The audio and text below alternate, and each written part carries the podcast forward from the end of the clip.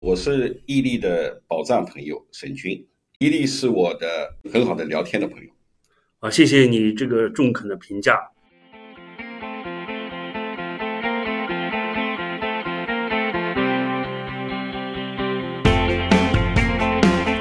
欢迎收听伊利和他的宝藏朋友，这里有人生故事，有职场内幕，有吐槽笑料，核心就是看破说破，一语道破。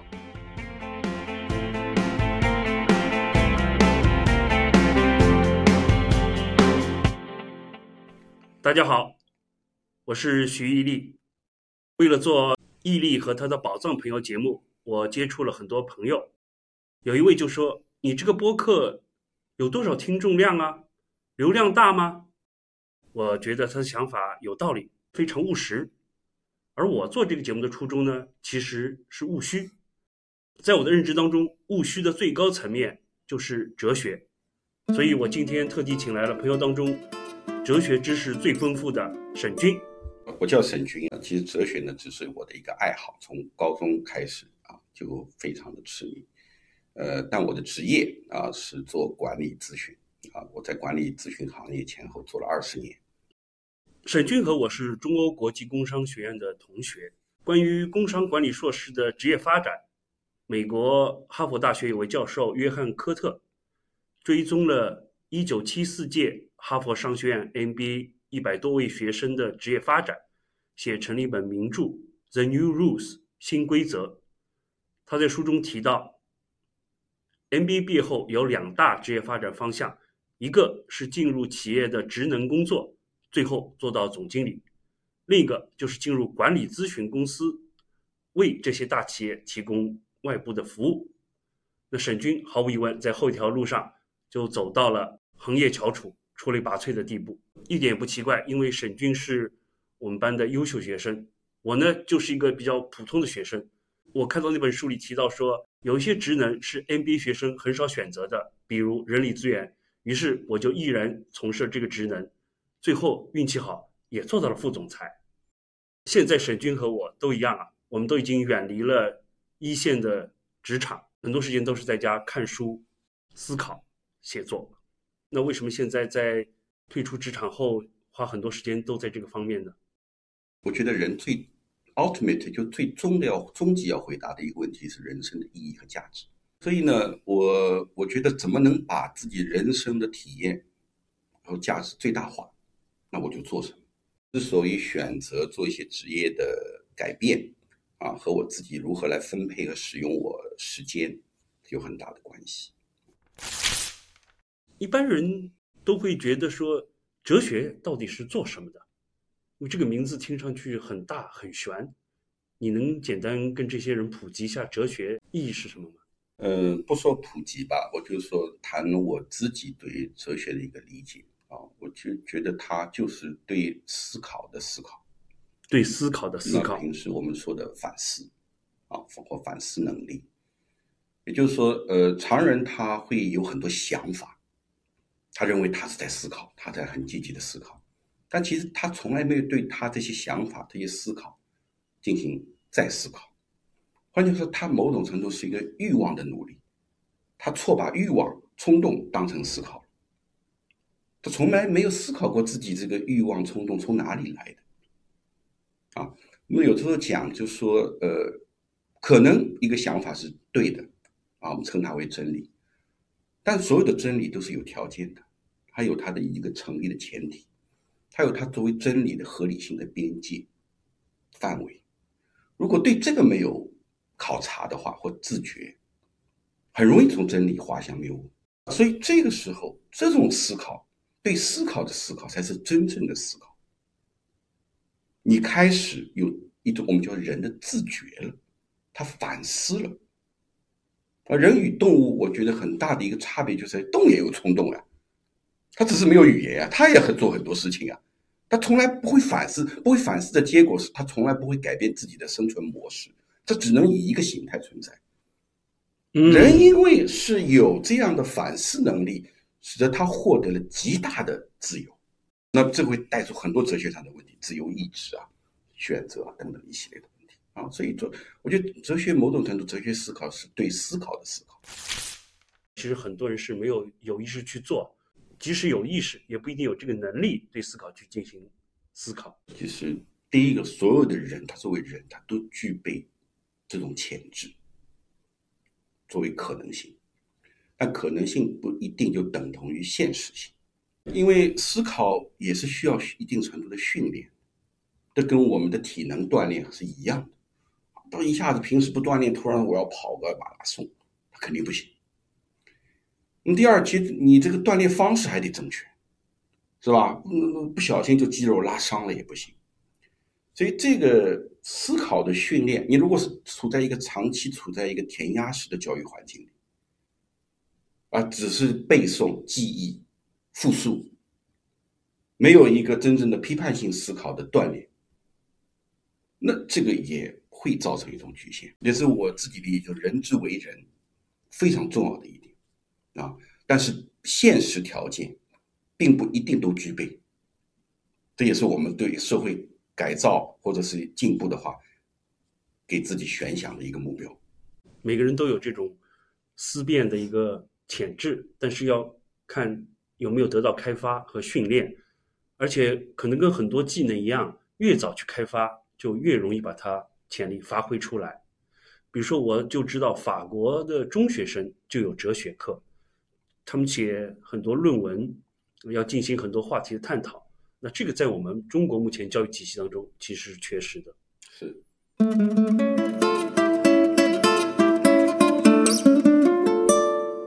沈军是非常注重思考的人呢，他把很多思考的成果都发布在他的公众号“长沟流月去无声”，里面有个长期运行的专栏叫“戊戌笔记”啊，这也紧扣我们今天讨论的主题啊。那这些文章我每篇都读，但并不是都能读懂啊，有些需要反复看几遍，还有些需要再找别的参考书来看啊。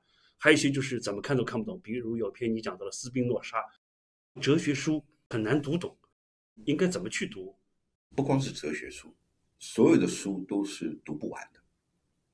那么有的时候拿起一本书一头雾水，不知道他在讲什么，缺失的东西是问题意识，就是说每个人都活在他的某一种问题意识和某一种世界理解当中。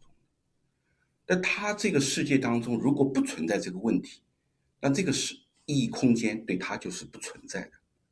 所以，我们很重要的一点就是要去理解这些大哲学家在思考什么东西，他是以什么方式、什么角度在提出问题的。第二，他与我的人生有什么关联？为什么要去读这个书？他对我生命有点亮作用吗？有激励、有启发作用吗？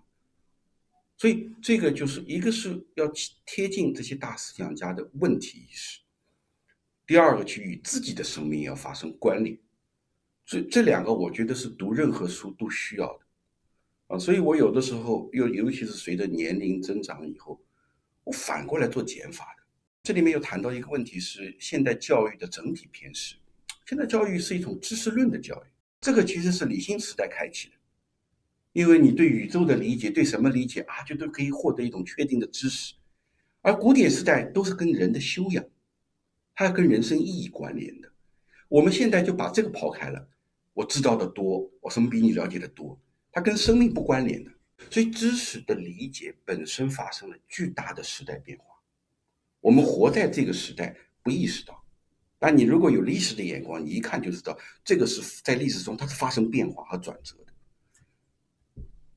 啊，对，孔子有一句话叫“古之学者为己，今之学者为人”。为己之学都是修身之学，都是跟生命关联的；为人之学，那今天考个学历是吧？敲门砖，明天去弄个啥，全部是工具化理解。所以，这个工具化理解的知识和生命化理解的是截然不同。我觉得某种程度想把知识。要回到一种跟生命更勾连的理解，哲学也是这样。现在书很多，然后大家都很着急，呃，所以才会出现某某读书那样的一些所谓内容产品，把一本书的精华掰成几分钟，然后你就以为吸收了，其实这个很差啊。因为它缺少你刚才谈的那种主观的、能动的、有意识的去剖析、去分解的一个过程。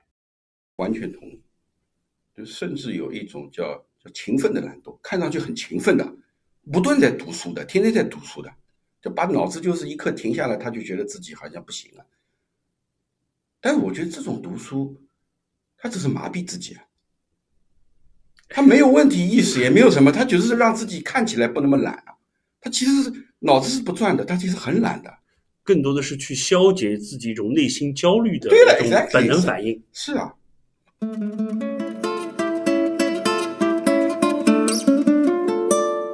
企业遇到了一个不理想的经营状况，但是他不一定知道问题在哪里，或者他知道问题在哪里，但是不知道怎么解决，于是就叫顾问来，让顾问帮他去想问题、解决问题。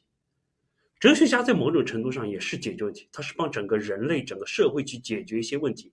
所以有种说法说，哲学就是人生大灾问。那你觉得在哲学家和管理顾问之间，既然他们都是解决问题，有没有一些相通相似的地方呢？是我觉得所有的学科，其实它都建建立在人性理解之上。那么不同的人性理解，它就会建立起不同的理论架构和诠释方式。那么这个是相通的地方。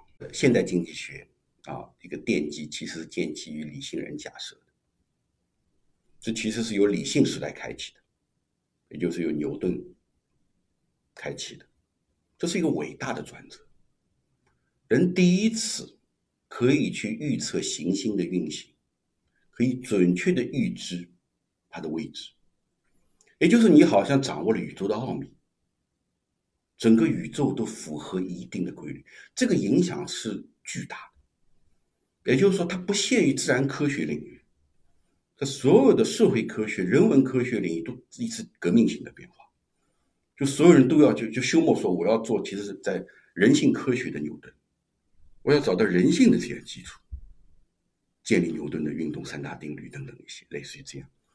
那么在这个过程中有它伟大的地方，但是也有它偏偏失的地方。啊，你你说我们今天有了弗洛伊德心理学的洗礼，有了一个很多对人性。非理性的这种行为的理解，以后再去看理性人假设有巨大的局限。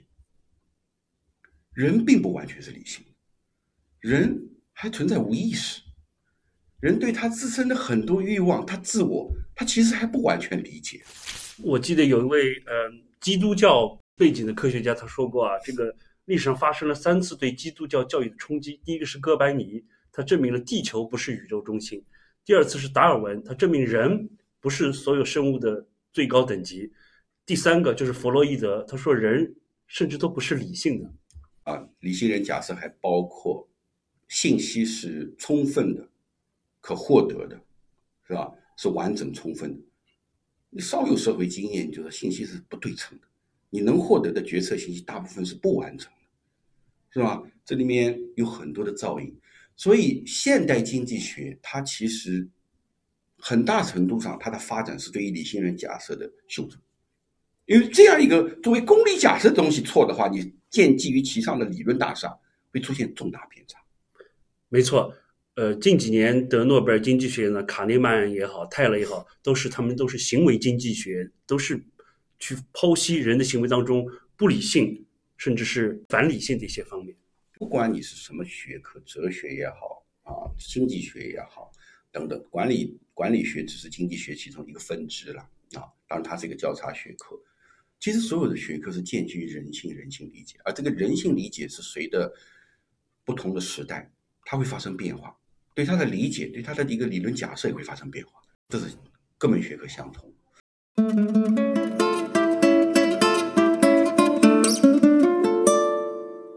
马克思，你觉得有没有可能成为一个优秀的管理顾问？因为我觉得啊，他具备很多管理顾问的基本素质。第一，他提出一套全新的方法论，啊；第二，他这套方法论能够很好的解释已经发生的事情；第三，他预测说，如果别人遵照他的咨询意见去执行的话，能够建设一个更为完美的社会。至少前两部分是非常有说服力，影响了世界上很多人的。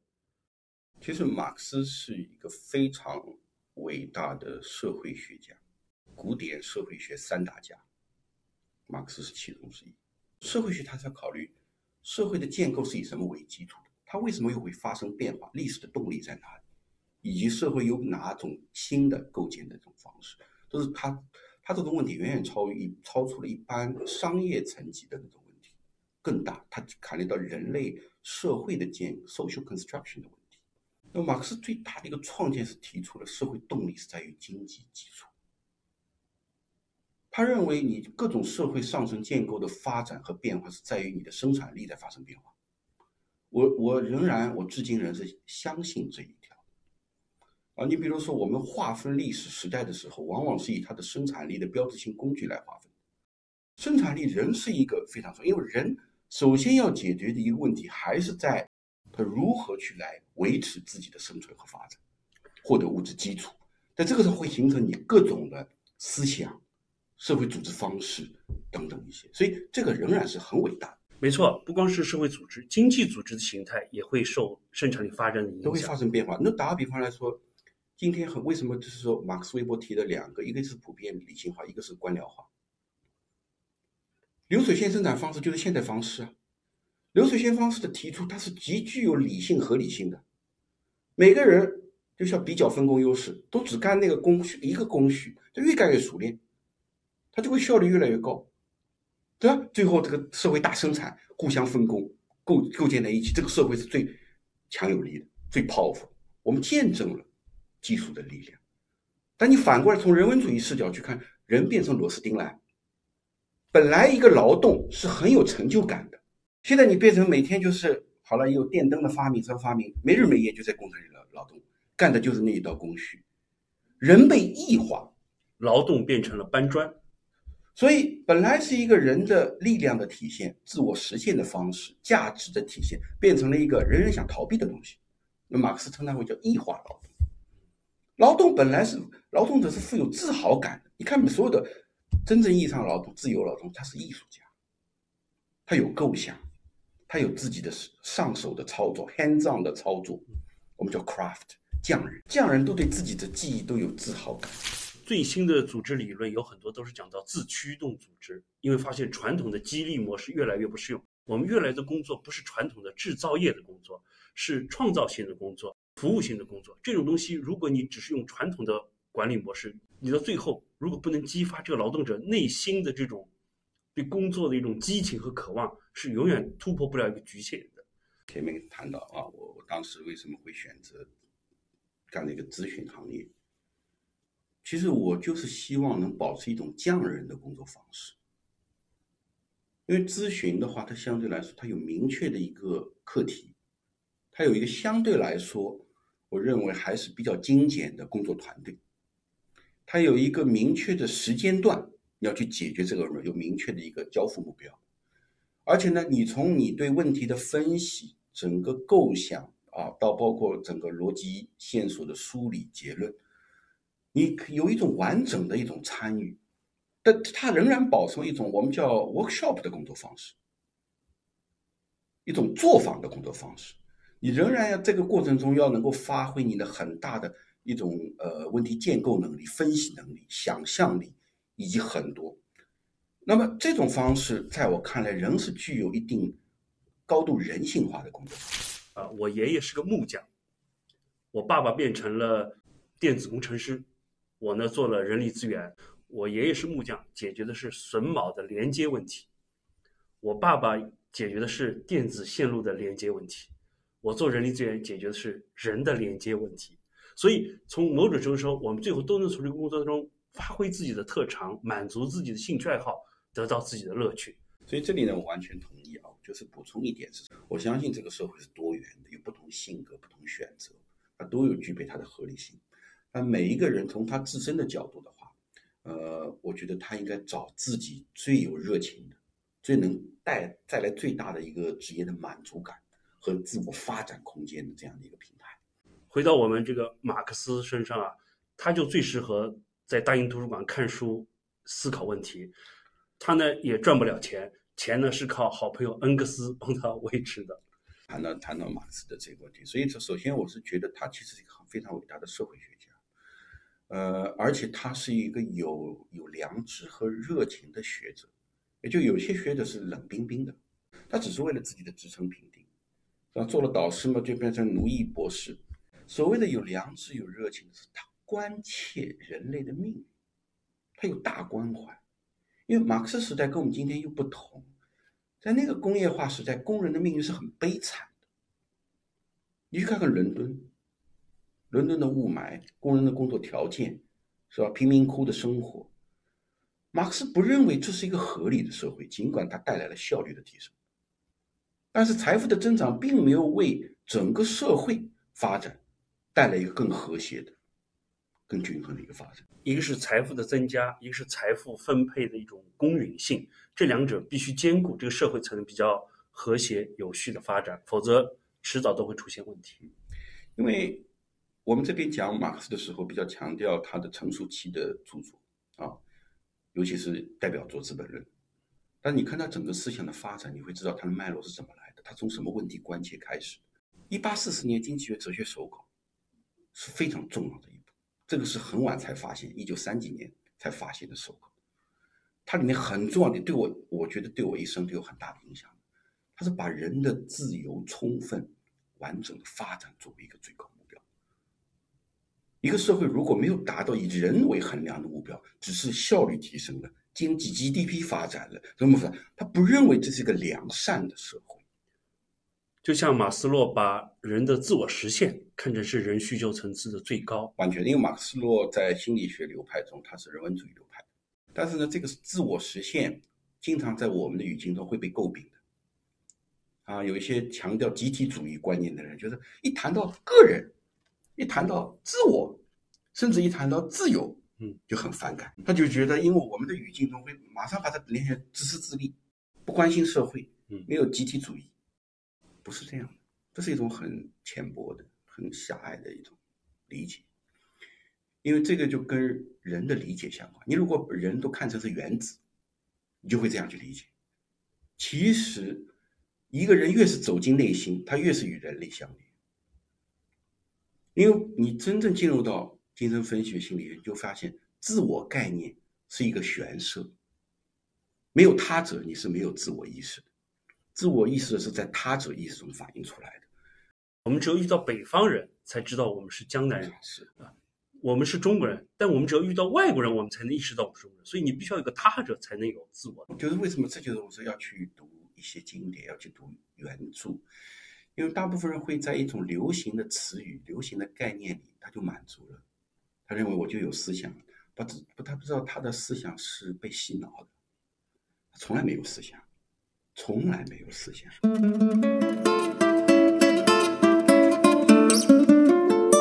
刚才讲了，需要有个人，需要有自我，但是好像现在这个社会一种趋势是自我过于膨胀，每个人就过于把自我放大。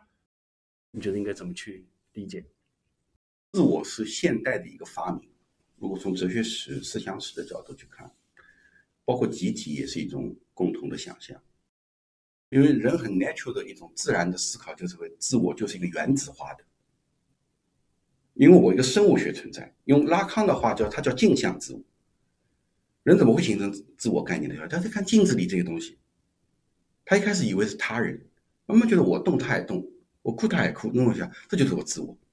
然后他就把镜像中的自我认为就是一个自我，就不断把自己修饰的打扮的很漂亮，要做和这种人设，要弄什么东西，这都是你叫。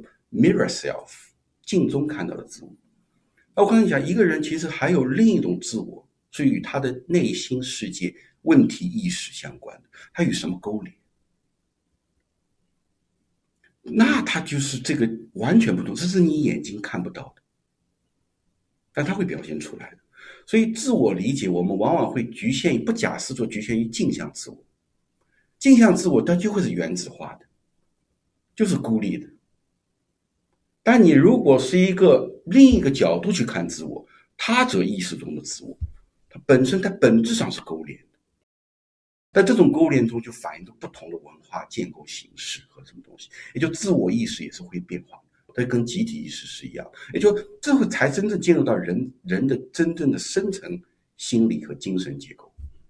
如果单纯以科学角度看的心理学，触及不到这个层面，嗯，它只会做统计数据、模式分类、贴标签。它有它的合理性，我不完全否定它，它有一定的合理的边界和范围，在这个范围它是有效，超出它就是谬误。那所以为什么就是单纯科学的方法是不够的？但我们今天是科学技术统治一切的，认为你找到我这个是科学的世界观，就认为它就是永远正确。科学不一定是完全完整意义上的真理。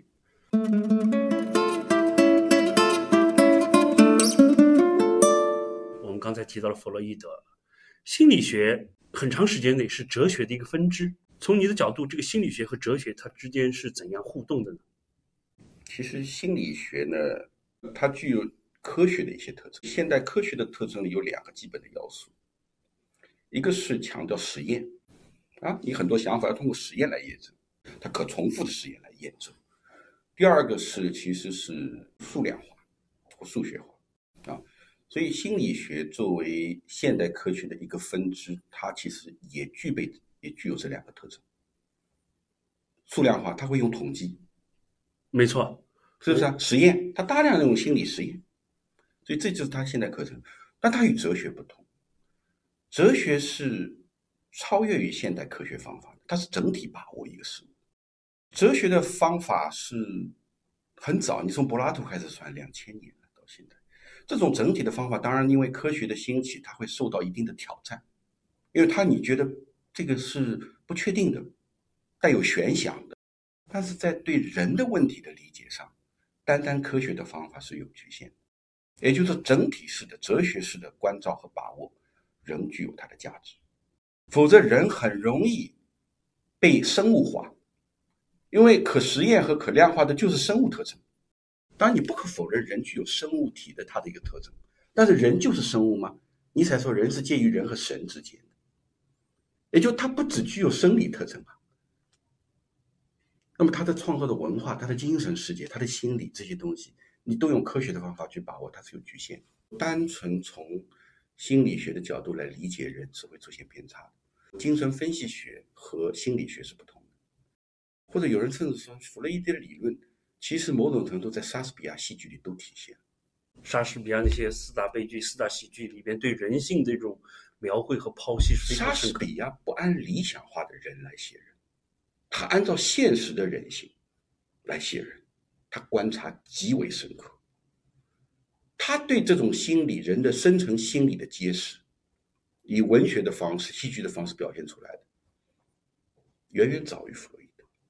文学也是研究人的，没错，在探索人的精神世界。就像你刚才讲，不单心理学，现在很多文科的科学也越来越多进入了计量的一个方法。嗯现代社会有几个特征，一个是叫普遍理性化，而且这个理性还不是完整理性，是工具理性。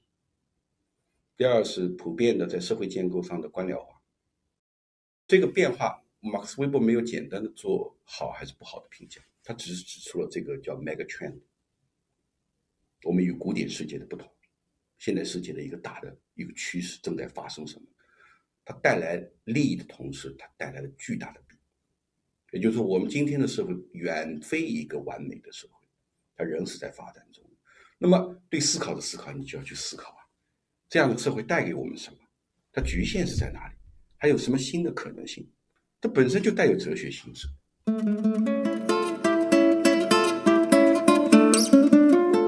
在古典世界呢，大部分人其实都很忙着生存，极少数人呢脱离了劳动，那个柏拉图啊、苏格拉底，他们就有很多时间思考。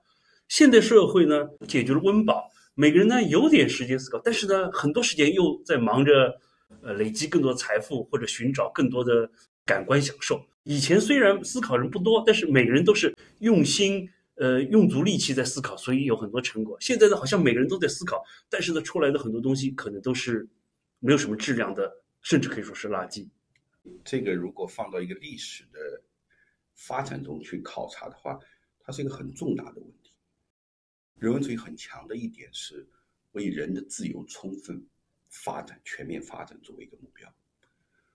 反过来，你经济的、社会的等等方方面面，都是围绕这个人性、人性的充分、全面、自由发展作为目标来看的话，去评价，你就会发现，现代社会和古典社会，它不只是一个单纯进步观，它是一个蜕变。进步的历史观是认为是人往前走，就像我们的技术的积累，它是一天比一天好。但另外一种，它不一定的，人的文明形态它会发生蜕变，它有模式一。它突然有一定契机，它蜕变到模式二。模式一有它很好的部分，是模式二你永远达不到的。很多人对达尔文的思想有一种误解，他讲的更多是物种的多样性和变异。那我们常见的就把它曲解，甚至是庸俗化成从猴子变成了人。就像你讲的，社会并不是从呃什么原始社会到某种理想社会的这样一个简单的过程。历史观来看的话，它有两种，一种叫线性的历史进步观，嗯，一种是历史循环观，啊，所以我其实对近代思想家那个维科，意大利思想家维科的思想非常的感兴趣，因为他是不主张历史那种直线进化观的，他是说历史会循环，它其实是这个功能带有一定模式的一种轮回的，那轮回中它又有变化。啊，所以我我这里就不展开，我们只是说，我们有的时候陷入一种思维还不自知，还认为这就是绝对的永恒的真理，你其实只是陷入了一种思维方式和一种一种历史理解。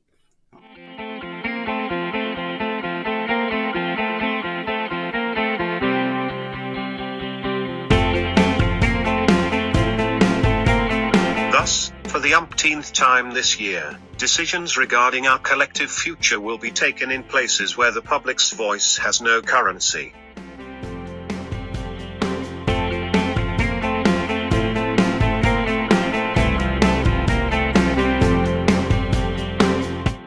觉得是客观存在的现象，就是科技巨头的声音和影响力要比人文大家的影响力要大得多。现在最当红的是马斯克。啊，他做什么好像都是对的，都能点石成金。他也是一个非常有个性的人啊。如果他不是现在这么成功的科技巨头，可能很多人会觉得这人是不是有点精神问题？因为一个社会的运作，包一种建构方式，它其实多个方面会互相的匹配和自激励、自强化的。因为我们这个是一个资本统治的时代。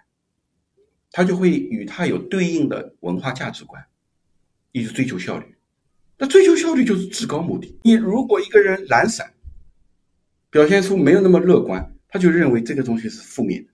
我们会鼓励乐观，甚至到一种盲目的乐观。这与这种经济方式是相关的，因为你需要把每个人都变成生产要素，你从来没有想过把一个人以人来看待。那么这种情况，他还会强调偏执，只有偏执的才会成功。啊，所以他会其实某种程度，你如果从社会心理学的角度，他是会陷入一种集体偏执和集体疯狂。也也就是说，你就如果都疯了的话，正常的人倒选择自己好像是不正常。但其实这个正常的，其实从人性的角度，它其实更是我们可期许的、可遇的、可追求的。当所有人都很在意一些外界的标准，比如说你有多少钱、住多大房子、开什么好车的时候，那种安贫乐道、呃采菊东篱下的人，反而成了一个怪胎。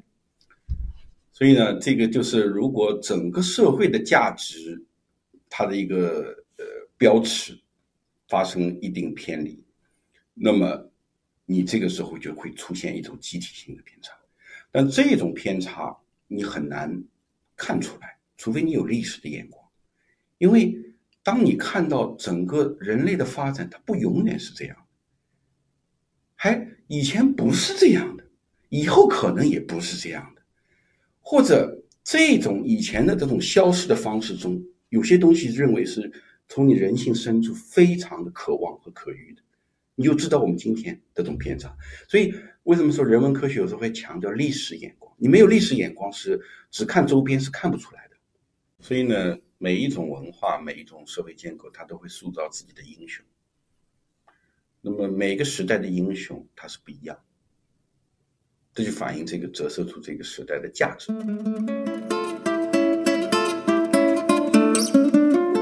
那现在人工智能发展非常快，那最近有个东西叫 Chat GPT，就是一个人工智能的谈话机器。你现在已经区分不出是人在跟你聊天，还是这个 Chat GPT 在跟你聊天啊？有很多人都说他们跟 G Chat GPT 这样的谈话机器人聊天就很开心了，就满足了。你觉得人和人之间还能谈什么别的吗？第一个呢，毫无疑问，人工智能会是未来带来巨大改变的一个新的技术。呃，但是它不至于到颠覆人啊。我为什么这么去看呢？我其实觉得人之所以能够不断的进步或者没有，他有质疑的能力，他会质疑今天的这个做法对吗？永远对吗？有没有新的可能？而且在这个质疑的过程中，他不断的会以自己的。价值观去做校验和修正，这就是我们讲人的一种有点陈词滥调叫实践能力。从质疑开始，到构想新的可能，到整个是整个这个他的一个行动过程中，以结果的反馈来调整。我觉得这种能力，其实人工智能至少在我目前的理解和事业中，我觉得它很难获得。你要要 feed 它嘛，喂它很多这种学习材料嘛。他很快就从这些学习材料看出出，啊，这个这个关联，但是他怎么超越他自己啊？他其实就在做重复的事情啊，他是看出了一个 pattern，你们以前表现出怎样，我就，所以他某种程度，他我们这种能力，你可以称它为叫 descriptive 的能力，也就是描述性的能力，就是他会很比人更敏锐的看到你这个过程中的模式，然后我就模仿你的模式，以这个模式来给你反应。那还有一种很叫重重要的能力，我们叫 normative 的规范性能力。规范性能力有的是是从无到有的能力，以及在这个过程中进行价值修正的能力。而如果人工智能能够达到这一步，那我觉得另眼相看。你刚才还有提到一点，就是说，作为一个人，他会有欲望，他会有情绪，他会有开心的，他甚至会有悲伤。他还会有一种烦躁、无聊感。我们现代一种文化，他会压抑这一种情绪，也就他会一部分情绪，他认为是正向 （positive） 的，一部分是负向的 （negative） 的。这个我觉得它当然有一定的合理性，是吧？但它有它的局限性。它的局限性是在哪里？他有的时候错误理解了人的负面情绪，人的负面情绪。其实有的时候是有很有穿透力和洞察力的一种批判和反思能力。比如海德格尔的他的名著啊《时间与存在》，它里面就专门翻分析了现代人的所谓烦恼的“烦”字。为什么会有烦？他其实是想从常人的一种空虚无聊的状态中的一种冲突。如果你天天就觉得这样生活就是已经是很完美的。每天很乐观的，打了鸡血一样，你没有批判能力，你觉得永远这样就行了。人当夜深人静的时候，他觉得烦，他觉得说，他某种程度开始反思自己这种方式，这种存在方式有没有意义，我是否要做出改变了？所以不要轻视人的很多负面情绪。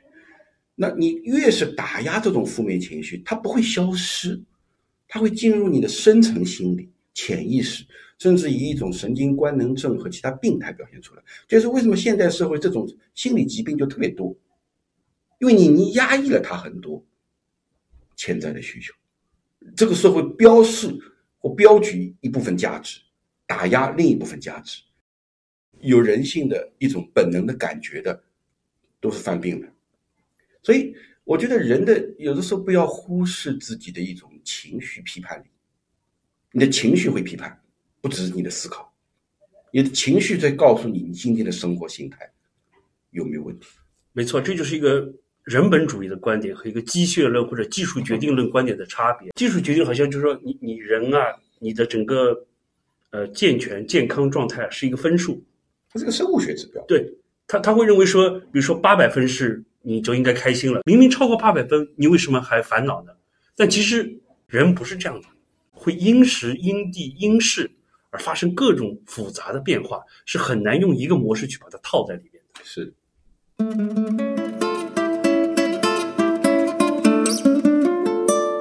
既然我们今天主题是哲学啊，那总是要聊到一个哲学最重要的，也是呃一般人很少提的话题啊，就是死亡。对于死亡这个课题的话，我我觉得的确像你说的，它非常重要，它其实是一个哲学中很关键的问题。因为我刚才其实讲了，就哲学其实它关乎的一个问题意识是人存在的意义和价值。前提就是生命的有限性和脆弱性。你想想，如果你是个超人，永远打不死的，生命无限长的，你还要思考什么问题了？今天去试试 A，明天试试 B，不行，倒头再来试试 C，试试 D，你永远活下去，永远高，你不存在脆弱性和有限性啊！你说的这是元宇宙嘛？所有东西都数字化，然后不行的话你就删除，那你就建档，不需要任何这些意义问题了。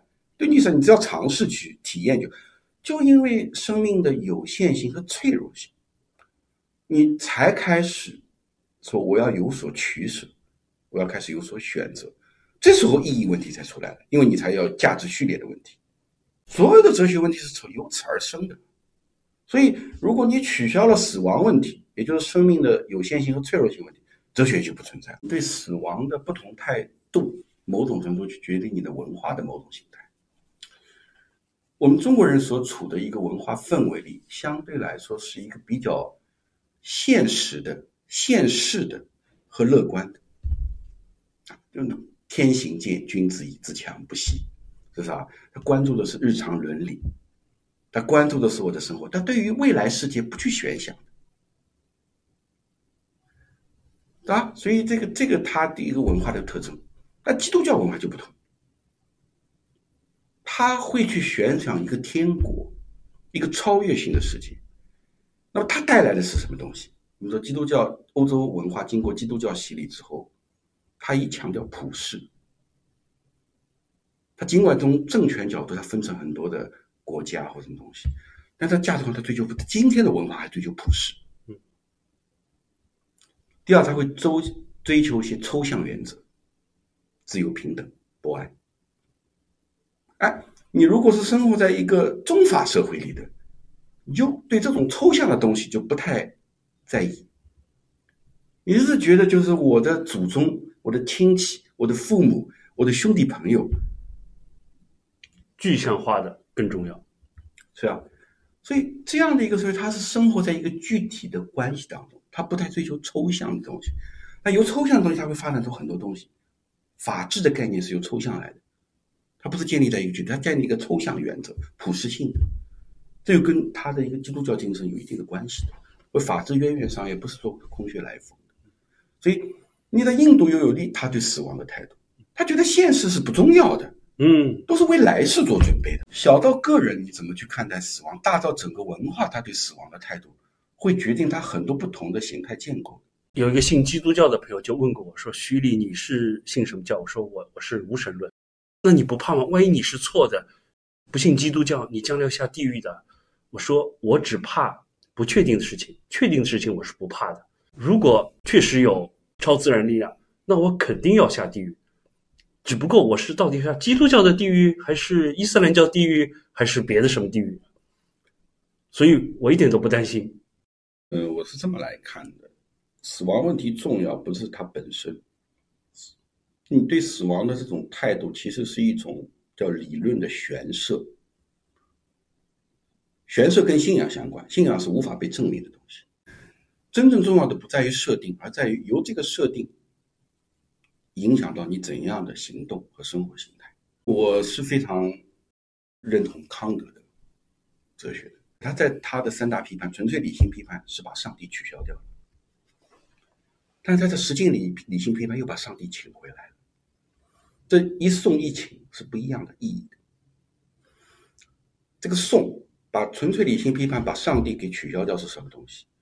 你纯粹从人的认知、知性、理性去看，上帝是不存在。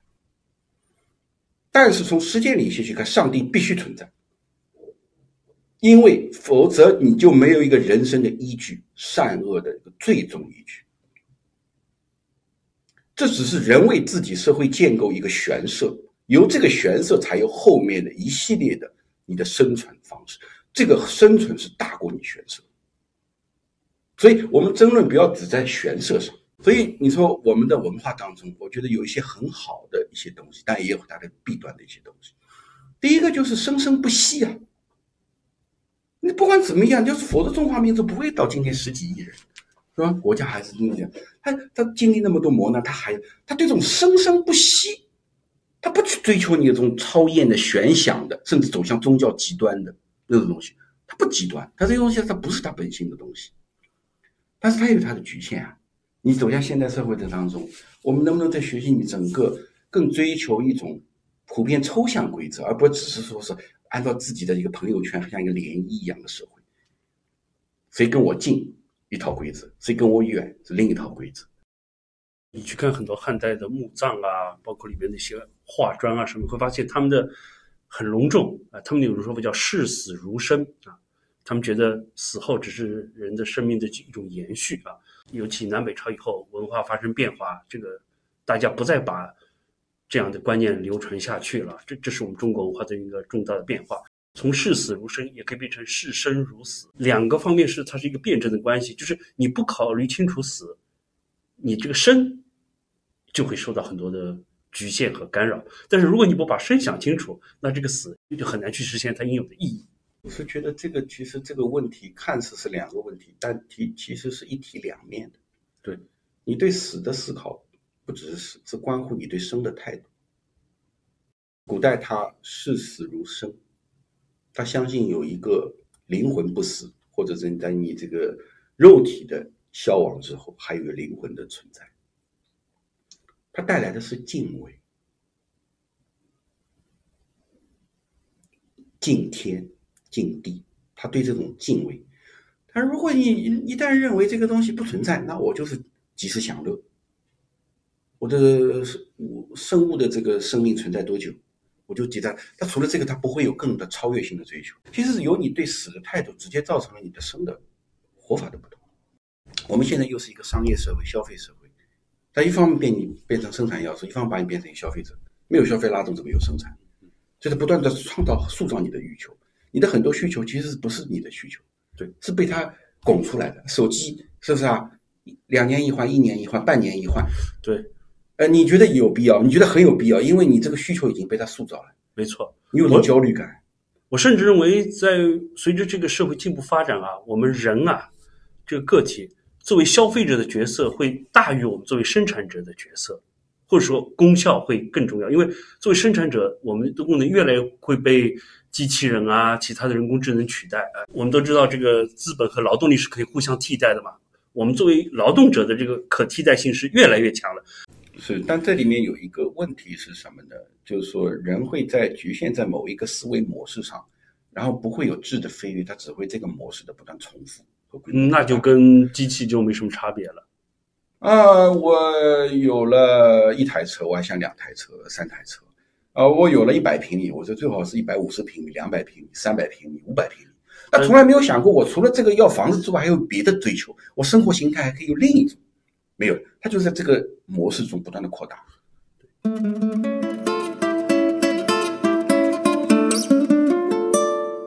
我们这一代人，呃，七十年代出生的人，一般都学的是比较有用的专业啊。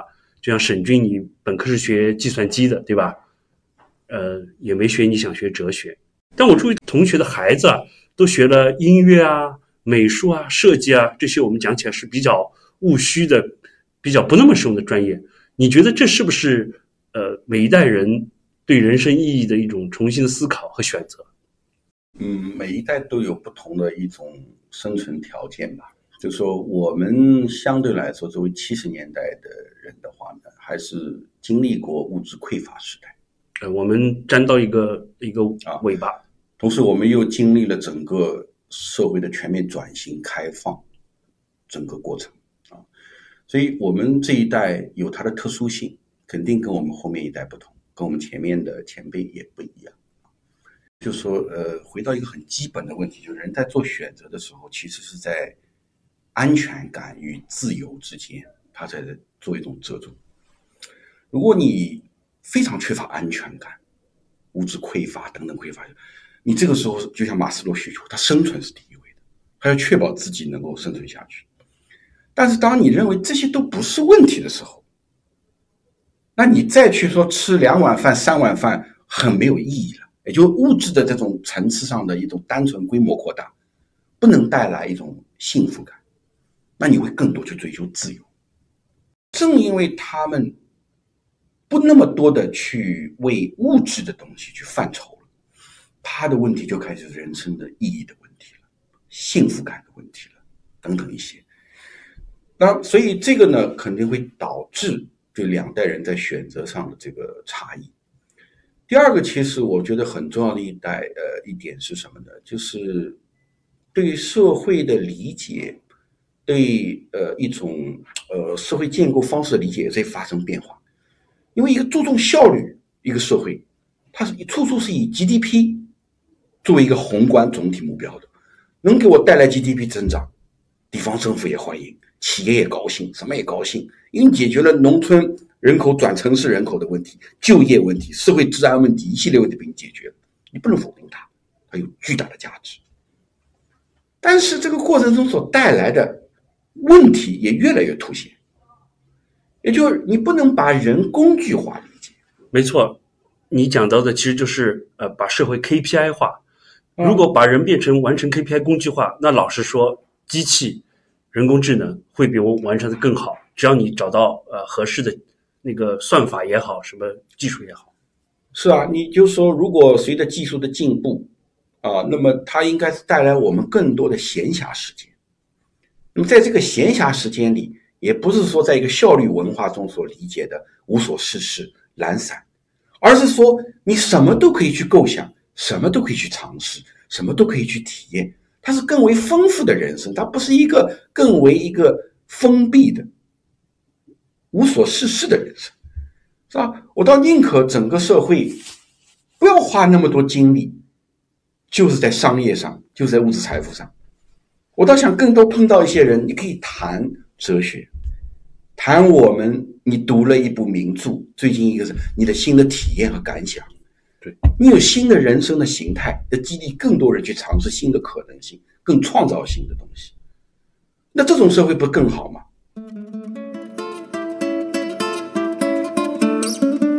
的一个老太太在外国帮我的朋友带孩子啊，我朋友就说：“你妈妈，你不用那么辛苦，呃，很多事情我可以雇佣人啊、保姆来做，你呢多享受一下天伦之乐。”结果老太太说什么叫天伦之乐？我听到这个故事，心里是有点悲哀的。就是当一个人忙于每天完成这些繁琐的社会赋予他的任务和职责之后，他就产生一种钝感，他对人的一些基本。特性都钝感了，不能体会了。我我完全能够理解啊，同意你这个想法。就是嗯，我们这个效率文化里面，它其实压抑了很多东西。我今天讲，其实它一方面，它一个这种打鸡血的盲目乐观，他认为很多负面情绪它都是不必要存在的，他完全忽视了负面情绪里面人性的自我审视和批判能力。是吧？同时，这种效率文化还贬低一种更人性化的生活方式，包括闲暇啊，包括游戏啊。但我说的游戏不是说打电子游戏啊，弄啥这个，我我它带有一定的哲学意义。也就是说，我打个比方来说，嗯，比如说席勒，席勒他是一个很痴迷于理论思考的诗人，他跟歌德的差别在于。歌德呃不那么痴迷于理论，他有非常重要的一本书，就对我很大的影响。他的审美教育书籍，它里面他他哲学观点是继承康德的，所以他一个基本观点就是：今天的社会随着大工业技术的发展，带来的是人性的碎片化。原来在古典社会，虽然我们生产力没那么发达。但是人，他作为一个匠人，一个手工的农业劳动者，他是一个完整完整的人，他与天地人神是在一个共存环境里，他是在一个扎根于土壤的今天都被从土里拔出来了，都变成碎片化，能力碎片化，个性碎片化，这个碎片化，他如何来这样一个时代里来恢复人性的完整？那你既要不能否定整个技术成就，是不是？就是说，我们必须要评好一个，我们叫区分私人领域和公共领域，对吧？区分你的社会化存在和一个个性化存在。那你作为一个社会化存在，你还要遵守社会规则，你还是也在你的工作伦理也非常重要，敬业等等一些。但人只有工作吗？你工作之外，你还有怎样的人？你有没有你的兴趣爱好、你的生活，是吧？你的你的热情所在在哪里？我非我就非常重要，觉得以前我们有一句话，你在工作上叫 “play hard, work hard”。我跟你讲，最聪明的人，做事情最好的人，就是最会玩的人，因为他什么都带着一个游戏的态度。他琢磨，他有热情，他热爱，他会，他他自然的，你不用去逼他，他就会想得深，想得透。他有乐趣，他从做这件事本身，他获得极大的快乐。有些人不是这样的，反过来的，做这件事没啥兴趣的。这件事因为照着给老板一个好评，我提升了，我加薪了，弄啥，全部把本身这些看成是一个手段，敲门砖，目的就是为了后面，后面就是什么，围绕效率目标的金钱这种所有的东西。这把自己的人生虚无化了。你这个让我想起前有有一个媒体采访我，问我遇上老板布置给你不喜欢的工作应该怎么办？我说很简单，把这工作做砸了，老板就不会布置给你了。我说职场上很多人的想法呢，就是你说的一种机械式的、被动式的。老板让我做，我虽然不开心，我赶紧把它做完了，我就能去玩啊什么？不对，你一旦把那个做完了，老板说：“哎，你这做的这么好，我就再布置点工作给你。”所以有很多时候。我们其实是有机会啊，甚至在职场，你都是有机会去表达自己真正的偏好和喜爱的。当然，我也后面加了一句淡书，我说你把讨厌的工作做坏没问题，那你得把自己喜欢的工作做好，因为人客观上还是个社会存在嘛，你也得呈现自己的价值。对，一一方面是呃社会契约精神，这还是一个现代人所必须的啊。这个，因为这是一个其实是人人为我，我为人人的时候。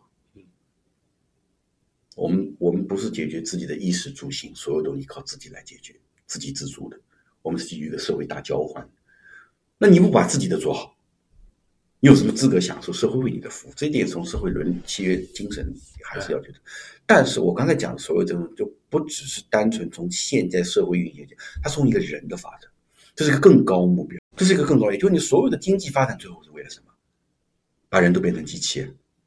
还是说，你这个所有的目标最后围绕一个人更健康的、充分、自由、全面的发展？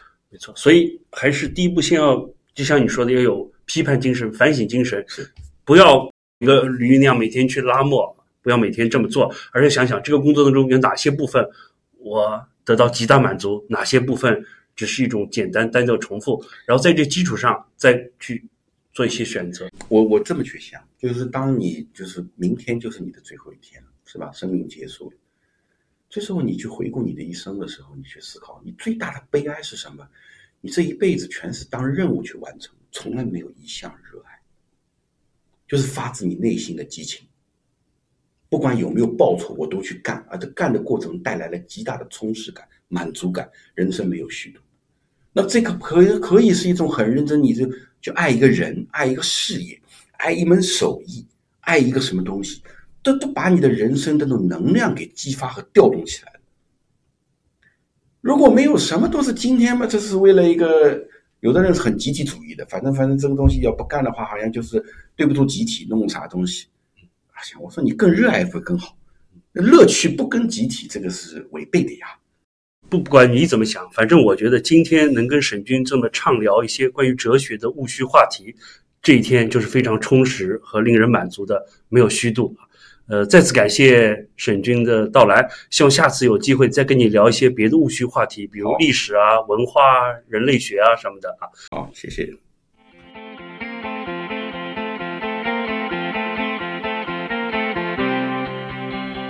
伊利和他的宝藏朋友有我徐一力剪辑制作，感谢本期嘉宾沈军，片头播音云峰，录音场地由 Brian 赵提供。欢迎经常来耍哈，晒点太阳，喝点茶，摆点龙门阵，安逸得很。谢谢收听。